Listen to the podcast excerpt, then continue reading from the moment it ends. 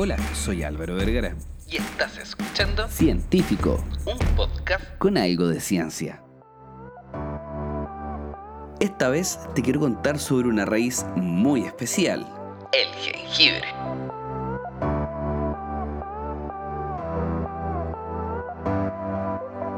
En todo el mundo, más de 1.900 millones de adultos parecieran tener sobrepeso y 650 millones de personas son obesas. En Estados Unidos el 70% de la población tiene sobrepeso o obesidad y en Chile sobre el 60% también lo tendría. Y lo peor de todo es que se proyecta que el 51% de obesos para el año 2030 podrían ser niños.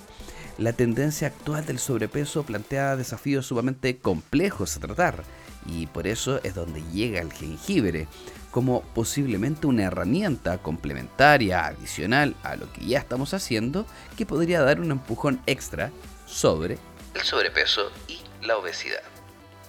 un investigador llamado Najmeh Maharlowey No te imaginas la cantidad de veces que practiqué este nombre. de la Universidad de Shiraz, en Irán. El año 2019 creó una revisión sistemática realmente increíble, compilando una gran cantidad de pacientes con sobrepeso y obesidad, en donde evaluaron el IMC, el peso corporal, el índice de cintura-cadera, el índice solamente de cadera, las glicemias en ayuna y durante el día, la insulina en ayuna, incluso el OMA-IR, que es el test de resistencia a la insulina, también los lípidos en sangre como el colesterol total, el LDL, que es el colesterol malo, y el HDL, que es el colesterol bueno, Como lo decíamos vulgarmente. y también los triglicéridos. Es increíble la gama de estudios que trataron de compilar para hacer este estudio. Y el análisis final incluyó 14 estudios clínicos, con un total de 473 participantes, un número no menor.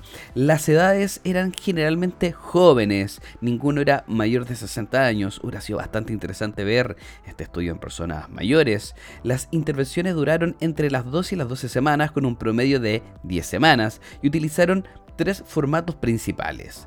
Algunos 3 gramos de jengibre en polvo al día, otros 50 miligramos de extracto de jengibre, o otros usaron 0,5 gramos de jengibre real, o sea, 0,5 de la raíz cortada. Un tema muy importante a destacar Es la evaluación del sesgo. El sesgo es el error que podríamos encontrar en la selección de algunos tipos de estudios.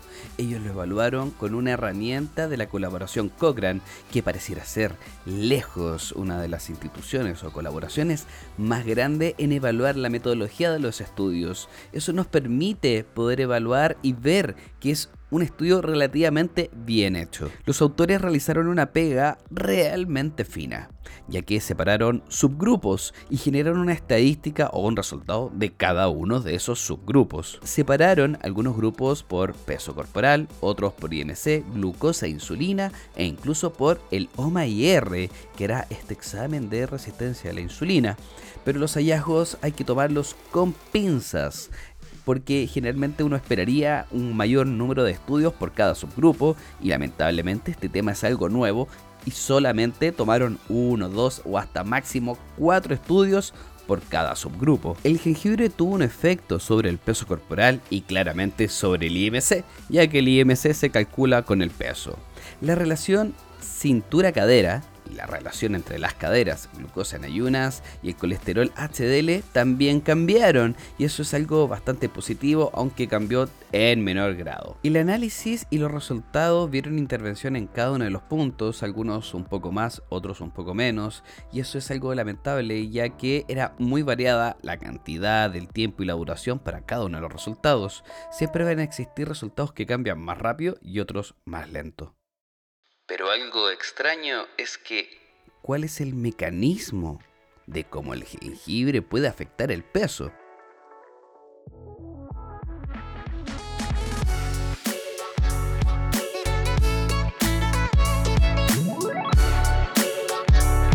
Actualmente no está claro o muy bien definido cuál es el mecanismo específico de cómo el jengibre podría afectar el peso. Se teoriza que podría ser un aumento de la termogénesis, esta formación de temperatura y que tenemos que gastar calorías para aumentar esta temperatura.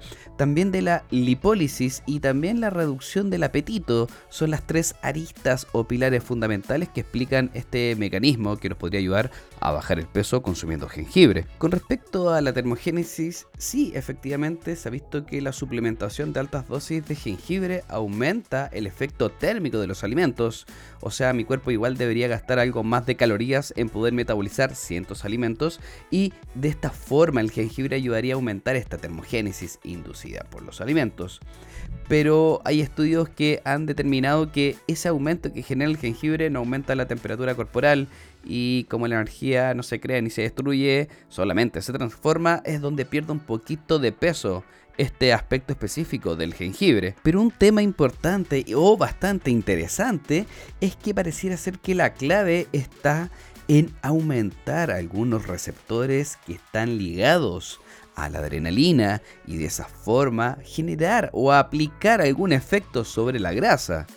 Los estudios en cultivos celulares han demostrado que los compuestos bioactivos, o sea, estos compuestos que funcionan y que generan un cambio en el cuerpo, pero que vienen del jengibre, podrían aumentar la lipólisis, presumiblemente a través del PPAR. En el campo de la biología molecular. Los receptores activados por el proliferador de peroxisoma son un grupo de proteínas receptores nucleares que funcionan como factores de transcripción que regulan las expresiones de algunos genes y el PPAR estaría ligado fuertemente a la adipogénesis y la lipólisis. Entonces algunos compuestos bioactivos del jengibre podrían prevenir la adipogénesis, la formación de grasa, que serían las células pregrasas que se convierten en células grasas como casi un proceso de maduración mediante la inhibición del PPAR. Actualmente los datos respaldan estos mecanismos, pero son sumamente escasos